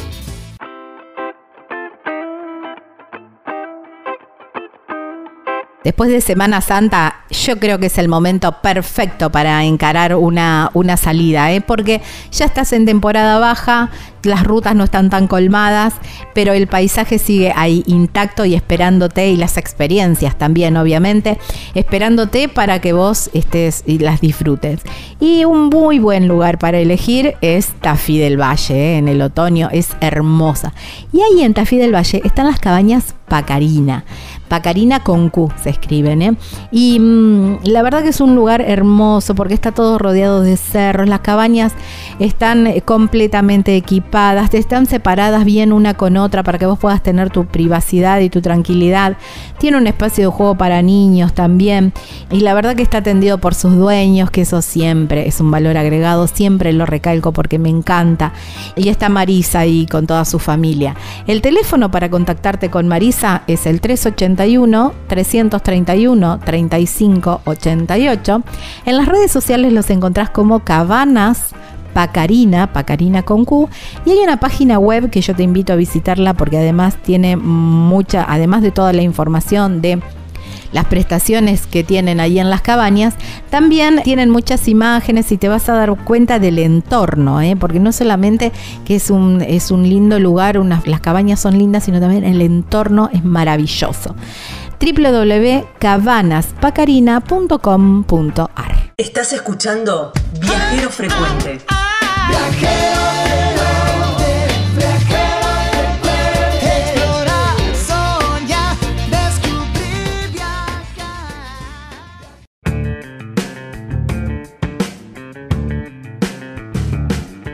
Salir a hacer trekking o hacer alguna recorrida por los cerros es espectacular en estos días de otoño. Y ahí en Carpintería, en la provincia de San Luis, tienen todo el paisaje y tienen toda la geografía adecuada para eso. Pero también muy cerquita está Merlo, a cinco minutos nada más, con todo el movimiento y todas las actividades de una ciudad mucho más grande. Entonces es como el mejor de los dos mundos. Ahí están las cabañas Punto Serrano, que están completamente equipadas, tienen un parque muy grande, muy lindo también, un lugar para descansar, atendidos por sus dueños. Roberto y Karina ¿eh? están ahí para que vos pases unos días espectaculares. El teléfono para contactarte con ellos es el 11 45 63 6805 y en las redes sociales los encontrás como Punto Serrano Carpintería y la página web súper completa es www.serrano.com.ar. Si no es ahora, ¿cuándo? No importa la pregunta, la respuesta es viajar. Deja que el mundo te sorprenda. Disfruta del camino, no hay prisa en llegar. Y respira en la naturaleza.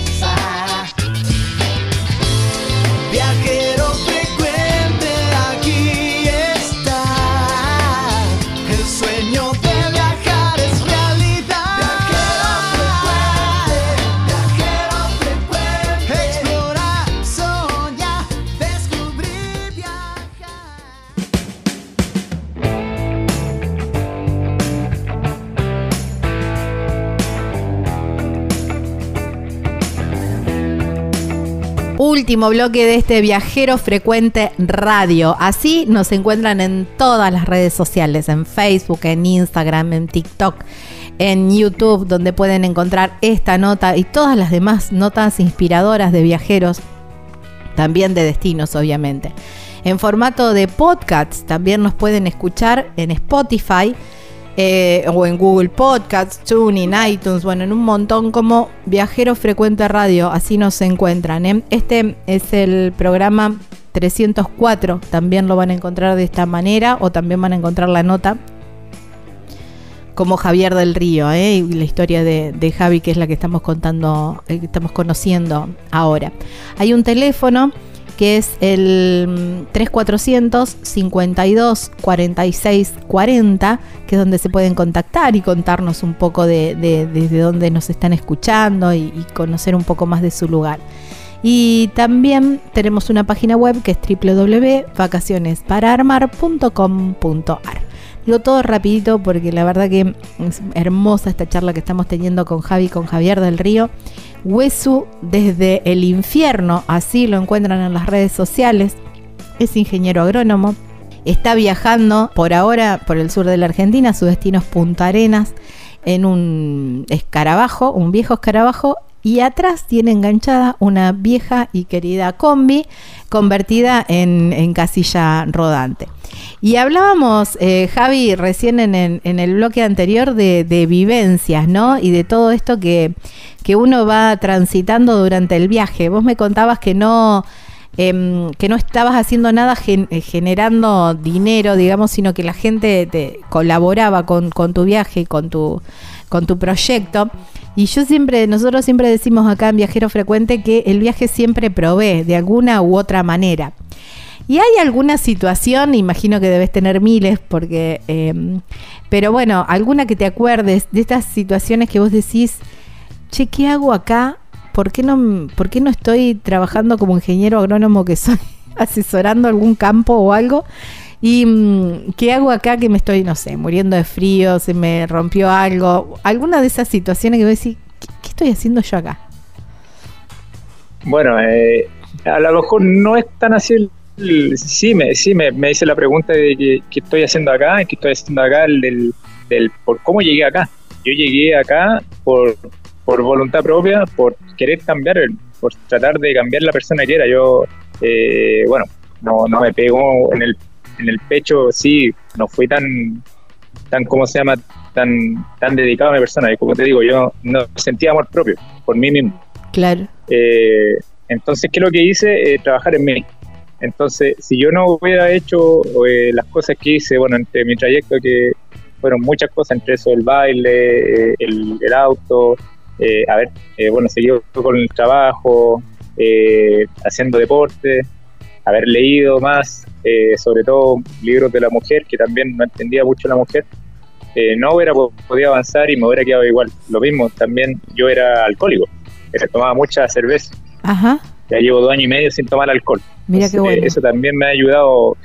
Dejé el alcohol de un día para otro, así ya listo. Hasta aquí llegué, me, me, me trajo muchos problemas, problemas con mi familia, problemas con mi pareja, problemas conmigo, problemas con amigos. Entonces ya entendí que el alcohol ya no, no era parte de mi vida, no era parte entretenida. Yo lo veía así porque era, no sé, tenía la mente cabrón chico. Entonces ahí empecé mí me puse las pilas. Eso fue lo que logró. Y por eso me llegaron unas situaciones que de repente, qué rico que, que estoy acá, qué rico que, que, a lo mejor pase frío, qué rico que, bueno, hace dos días que fui a Cabo Virgen y venía de vuelta y quedé sin nafta. Ajá. Y yo dije, quedé, quedé a, la, a la deriva, o sea, no hay, si, si a, a, los que escuchan, o si no sé si tú conoces para allá, no hay nada. O sea, claro, sí. es una ruta de, de, de camiones, la, la, la, ruta 40, que es la continuación, pero no, no hay nada. O sea, claro. tú, no hay nada, ni, sombra, sí, sí. no hay nada, no hay ni agua, no queda 40 kilómetros eh, para ingresar a la carretera para llegar a Río Gallego. Ajá. Y justo, bueno, estuve 20 minutos y dije, aquí hasta que llego voy a voy a llegar a, a, a tener que quedarme, voy a aguantar dos días aquí para ver qué pasa. Y, y pasó 20 minutos y pasó un, un, un, ciudadano acá de Río Gallego y me... me que, que todos son gasoil, entonces yo soy de nafta.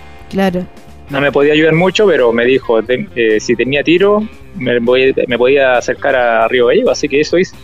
Mira, tuvo la voluntad de parar y, y tirar el auto y el carro. Entonces, un tren eh, era eso. eh, claro, han pasado cosas así y también cosas que he estado, un día he estado, no sé, muy crítico con, no sé, 10 pesos argentinos en el bolsillo y de repente, al, no sé, al otro día te llega, te llega gente que te- eh, le gusta lo que ve o, o le gusta la aventura o sabe o lo, lo que hice y te deja un poco más de dinero y ahí va equilibrando. No todos los días son iguales Claro. pero, pero es, es como una es una aventura. Ahora mi familia igual está asustada por- porque sabe cómo ando, pero yo trato de, de calmarlo porque eh, es parte de lo que, lo que de lo que tengo que vivir y pasar. Claro. También ando con mi tabla de surf que también me tengo que tirar al, al no sé si al estrecho Magallanes o al canal Beagle, al mar, así que también Mirá, es una locura que también tengo que hacer. ¿Qué querés hacer? Qué bueno, qué genio. Claro, Em, ahora yo no sé nadar, pero es una cosa es, hay salida, nada más. bueno, chaleco salvavidas, sí. Sí, sí, sí, eso Ah. lo uso, pero eh, eh, son, son procesos que, que, que, que, ¿cómo se llama? Lo estoy haciendo porque ahora estoy haciendo un, un nuevo Javi, Claro. para que me entiendan. Está bien, sí, sí, sí. Entonces ya no, no soy como la, la persona más, eh, no sé, eh, orgullosa o déspota, eh, narcisista, y un sinfín de, de cosas así que yo era Claro. antes, que no, no, no disfrutaba la vida, no disfrutaba los momentos, no, no disfrutaba la gente. Y así, me, me hizo abrir un poco más los ojos, sobre todo ahora este viaje. Wow, qué bueno, qué lindo, ¿no? Y qué lindo también Sí. para, qué, qué inspirador para quienes nos estén escuchando y quizás estén en algún, algún- en alguna otra situación parecida a la tuya o, o no, pero bueno, que, que por ahí emprender un viaje también te, te haga encontrarte con vos mismo y redescubrirte. Claro, ahí también tú no te das cuenta que también tienes que devolver la moneda. O sea, yo siempre, bueno, antes también yo eh, ayudaba a la gente que también pasaba en combi allá en Chile, al- un, un poco de techo, un poco de lo que sea, pero ahora igual es 100% un punto fijo para, para algún viajero que ande en, en lo que sea. Claro, Un viajero es una persona, no, no, es, no es nada más. Eh, A mí me, me dio risa porque eh, fui al, al faro Dúngenes Ajá. y por la petrolera y está la, la, la frontera, entre está el faro y está la frontera al lado, que sea una cerca con un par de alambres.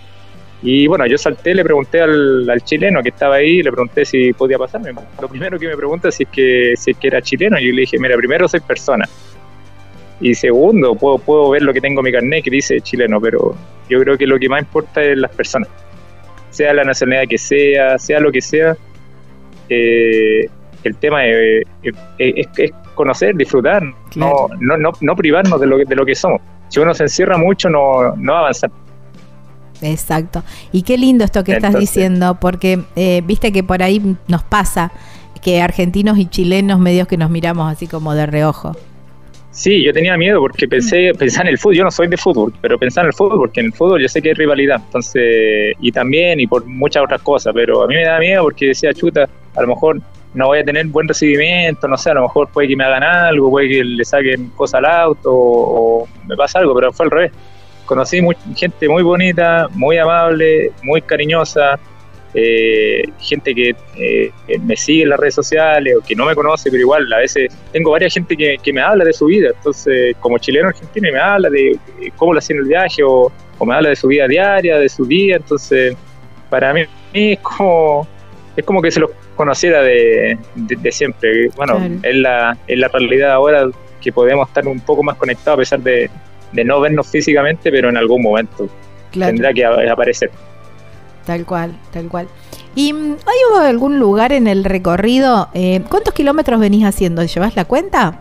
Llevo, llevo 13.000 13.000 kilómetros kilómetros. hasta ahora. En estos, Claro. tres, en estos 13.000 kilómetros, ¿hubo algún lugar, algún paisaje que te dejó así sin aliento de decir, wow, qué increíble este lugar, me quedaría toda la vida? Creo que eh, el lugar que me dejó asombrado fue la carretera austral, que no la conocía y me dejó, me dejó pero sorprendido. No solo por el paisaje, por el paisaje así como qué ganas de vivir ahí, es como algo, no sé, no, es- no me imaginé un Chile así. No me imaginé ni siquiera estar en una parte así. Pensé que era. Ahí entendí por qué vienen eh, eh, eh, europeos o, o- o de Estados Unidos, gringos, van a para allá y yo, bueno, no la conocía. Entonces estar ahí es, es fuerte, eh, ver el, el andar en el ferry, ver las cascadas, ver el entorno, el agua, no sé, el- eh, todo el ambiente es, un- es una masa, es una masa que te, que te- una atmósfera que te, que te atrapa y, y es difícil dejarla. Por no vienen muy hermoso y chaita. Puta, le fu, ¿para qué decir? Ajá, está bien. Y, mm, Entonces, y- fueron lugares. Y la misma pregunta, pero con personas. Que a veces no coincide el, lugar con la persona. Es decir, este lugar me encontré con gente tan linda, tan amable, tan, tan, no sé, cariñosa, que me quedaría a vivir con ellos. Mira, eh, bueno, tengo amigos en Buenos Aires que me dieron alojamiento y todo, pero yo creo que no, no, no es algo así como fijo, porque habían, yo iba cruzando por Fuerte del Fútbol y me acuerdo que eh, para una familia y me dio mercadería, un poco de dinero y le gustó el auto y la aventura y todo, y de hecho todavía conversamos, conversamos con, tenemos contacto en las redes sociales con, con ellos, lo mismo acá en Río Gallego y hay, eh, es como es como tratar de, de- de tener un punto en, en todas las ciudades, en, en San Julián, en Puerto San Julián, en, en Caleta Olivia, no sé, han, han pasado gente muy bonita, como te digo, en Neuquén, eh, gente así, no sé, que, que muy de, de cariño, de, Claro. de, de familia, un, un- eso es lo que te ven, te ven como que si te conocieron hace mucho y que te ven con, una, con un abrazo, esos que te, que, eterno, Claro, te apapachan. esos fuertes. Esos abrazos que te apapachan. Y, mm, Claro. Y con el con respecto a la comida, ¿cómo encontraste algún plato, algo eh, decir, wow, qué sabroso esto, qué rico, esto me lo mm, mm, este Mira, sabor lo me, me lo guarda. Mira, lo que me llevaría yo sería eh, lo que en Chile no hay, la, la paso el toro. Pucha, Sí, qué- qué el rico, agua tónica. El agua. Eh, no, es la de pomelo. ah, la de pomelo. la de pomelo. Ajá. Mira. Eh, en Chile no hay de esa. Pero bueno, la- lo que es la, la milanesa que se consume harto acá en Argentina también. eh, y los panchos que no hay allá en Chile también. Mira. Pero, pero ¿cómo, cómo se llama? Cosas así. Eh, bueno, entre paréntesis como comida chatarra, pero he probado comida acá en, en Argentina y también. Tomate, tienen otro sabor. Entonces, son cosas eh, dispersas. Ah, mira vos. Mira vos, el, el, el, el tomate no me había dado, no, no se me ocurrió que Sí, podrías el tener. tomate le da, al menos donde yo vengo, tiene otro sabor. Ajá. Mira, mira vos. ¿Y, mm, ¿y cómo vas armando el itinerario? ¿Cómo vas, eh, vas teniendo, digamos, eh, determinados kilómetros por día? ¿Vas pensando, eh, vas leyendo otros viajeros que te van sugiriendo lugares? ¿Cómo vas conociendo los diferentes lugares? ¿Cómo, cómo te vas armando el itinerario día a día? Sí, mira, acá en Río Gallego ya llevo tres días y más que nada, bueno, fui a conocer la- el Cabo Vírgenes, todo el. Cabo Vírgenes, después el, el, el- barco Mar Marjorie que está acá también. Ajá, sí, y, conocido. y bueno, un poco del centro y cosas así. Eh, la idea es conocer como lo que como lo que más se pueda al alcance, entre paréntesis, para poder seguir la- tema de la ruta. Ahora, claro, eh, voy, viendo la ruta, cuántos kilómetros tengo la, la siguiente estación de servicio, para poder parar y saber si pues yo manejo de día, de, de noche yo no manejo porque, una, no veo nada y puede pasar algún animal o algún o algún bache y, es muy complicado porque tú le haces el quita con el auto, pero el carro es el que sufre. Claro. Así que trato de máximo por día darle unos 300, 400 kilómetros máximo, máximo, pero sería mucho. Pero lo general ando 200 y ando en velocidad entre 60 hasta máximo 80. Claro. Bueno, con Depende eso del también. viento, depende de la claro, subida. Eso te iba a preguntar. ¿Cómo, cómo se manejan o cómo se llevan con el, el viento patagónico? Y, mm, y bueno, y esto de ir con un carro atrás, que no, no es tan sencillo, digamos. De hecho, hay por ahí varios es fuerte testimonios. porque. Es fuerte porque el motor es, es un, es el Volkswagen, es el original, es 1.6. Son 30, 30, 32 caballos de fuerza, y, eh, pero se la, se la puede. Y con el viento, claro, en Saladillo me tocó un viento en contra, pero muy pesado, que yo pedal a fondo me daba 60, no me daba más. Mm, Y, y ¿cómo se llama? Eh, ahí tuve como, no sé, 100 kilómetros me habría demorado unas 3 horas, más o menos. wow. Y bueno, yo ando sin reloj y sin calendario, así que iba disfrutando lo que era el paisaje, tranquilo, con música, mirando. Así que son cosas, porque son cosas que después no voy a, ya pasaron, o sea, cada Claro. metro que pasa en el auto yo no, no, no voy a volver atrás. Wow, qué linda filosofía. Entonces trato de, de disfrutar ese metro o ese minuto en la ruta. Está. Y si hay que parar, parás y esperás que, Claro. que pase y después eh, y después seguir. Claro, si es muy fuerte ya trato de, de no arriesgarme porque también eh, sé que acá en Argentina dan vuelta los, los camiones, los buses, el viento y, y lo mismo los, los animales que se cruzan. Acá andan mucho guanaco en la zona sur. Claro. Entonces, eh, animales ya de más grandes, entonces ya es más complicado. Entonces ya si es muy complicado yo prefiero parar. Lo mismo con lluvia, yo no manejo con lluvia. Está bien. Vas tomando todos los recaudos y me parece que, que, que- que vas bien. En Claro, voy también siguiendo gente que me escribe, me dice pasa aquí, pasa acá, o gente que realmente me- no me conoce, pero me, me agrega y me dice, hoy si, si pasa por aquí, si pasa por aquí, pasa aquí a la casa, no sé, o pasa a saludar, o ¿Y, y vas agregando Y esos, de, esos destinos? ¿O, o ponele.? O... Sí. sí, sí, sí, sí, sí, sí, voy con, voy tomando apunte con la gente que me va diciendo, o, o apoyando, ayudando. Y sobre todo los niños, que los niños también ven el, el auto, también se, se vuelven locos. Se sacan fotos y todo el tema. Claro. Me gusta, sí. porque es algo que no, no se ve todos los días. Claro, me imagino. Y si te dicen, eh, y, bueno, mira, a, a, qué sé yo, 80 kilómetros para atrás, hay tal lugar, tal, tal, qué sé yo, una atracción o, o algo, qué sé yo, una montaña, un cerro. Veo que te gustan mucho los barcos también, porque veo muchas fotos de barcos en, tu, en tus perfiles. Em, ¿Te volvés? ¿Te volvés o decir, bueno, no, ya pasé por ahí, no me vuelvo? O sea, si no es tantos kilómetros, porque ahora también me, me- me- y bueno, llegué al kilómetro cero allá en Cabo Vírgenes y también me, me motivó, me, me estaban picando los dedos de las manos por, por hacer la ruta 40 completa. y sí, Eh, sería algo lindo, porque descubrí, bueno, también que me contaron que había un, hay unos timbres que te van dando cada, en cientos puntos para ir completando Ah, el la ruta 40. pasaporte, claro, el pasaporte de Claro, la ruta 40. pasaporte. Claro, sí, sí, sí. Creo la que lo com- 40, entonces lo encontré entretenido.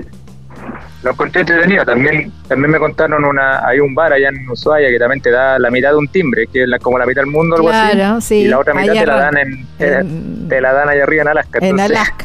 Exactamente. Claro, mi mamá la, la más feliz sobre todo con esto, así que Javi, agradecerte muchísimo por compartir tu, tu historia, tu travesía, tus sueños, tus cambios también, ¿eh? tu cambio de vida, esto que también, ¿no? Eh, lo que, todo lo que el viaje te proveyó desde lo, desde lo material y muchísimo más desde, desde lo espiritual, ¿no? Desde las vivencias, pero también desde, desde el cambio interior, que, mm, que eso queda, ¿no? Y está buenísimo que, que así sea, que, mm, que, te, que, que seas una mej- mejor versión de vos mismo, que vos sientas que es eso, y está buenísimo. claro. Bueno, el, el pasado ya está escrito, el futuro hay que escribir y para eso hay que hacerlo con mejorando la persona. Exactamente. Así que bueno, Javi, nos encontraremos en las rutas, quizás si andas recorriendo la 40, en algún momento nos vamos a, nos vamos a cruzar, y si no, nos seguimos encontrando en las redes. Abrazo enorme. Sí, un saludo.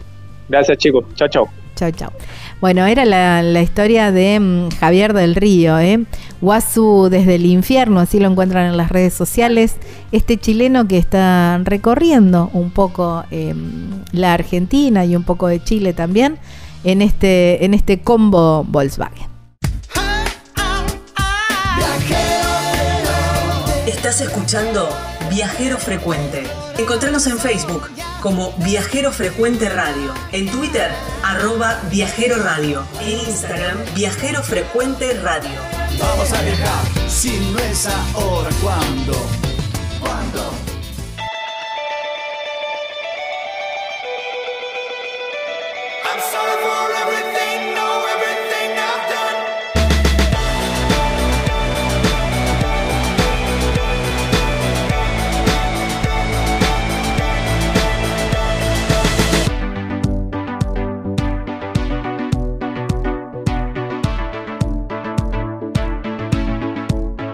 Wow, qué lindo programa el de hoy. Espero que ustedes lo hayan disfrutado tanto como yo hacerlo. ¿eh? Anduvimos por, eh, por Tandil conociendo vinos bonaerenses, anduvimos por San Juan, conociendo la, historia de, del Varilla, ¿eh? y qué lindo, qué, qué, lindo personaje, qué lindo.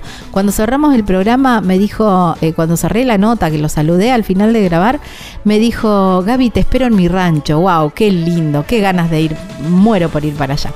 Y mm, qué hablar de Javi, ¿eh? Javi Huesu desde el infierno, eh, síganlo en las redes y, apoyen su proyecto que me pareció súper simpático y súper divertido. Mi nombre es Gaby Jatón, Lucas Giombini es quien edita este programa y nos volvemos a encontrar la semana que viene en este mismo horario, en esta misma radio, para seguir conociendo nuevas historias viajeras. Chau, chau, buena semana.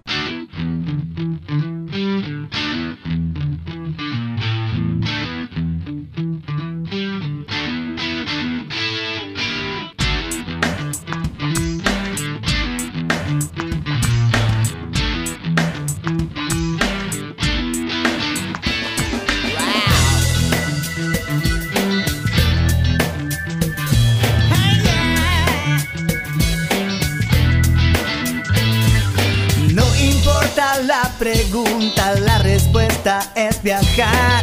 Deja que el mundo te sorprenda. Disfruta del camino, no hay prisa en llegar. Y respira en la naturaleza. Viajero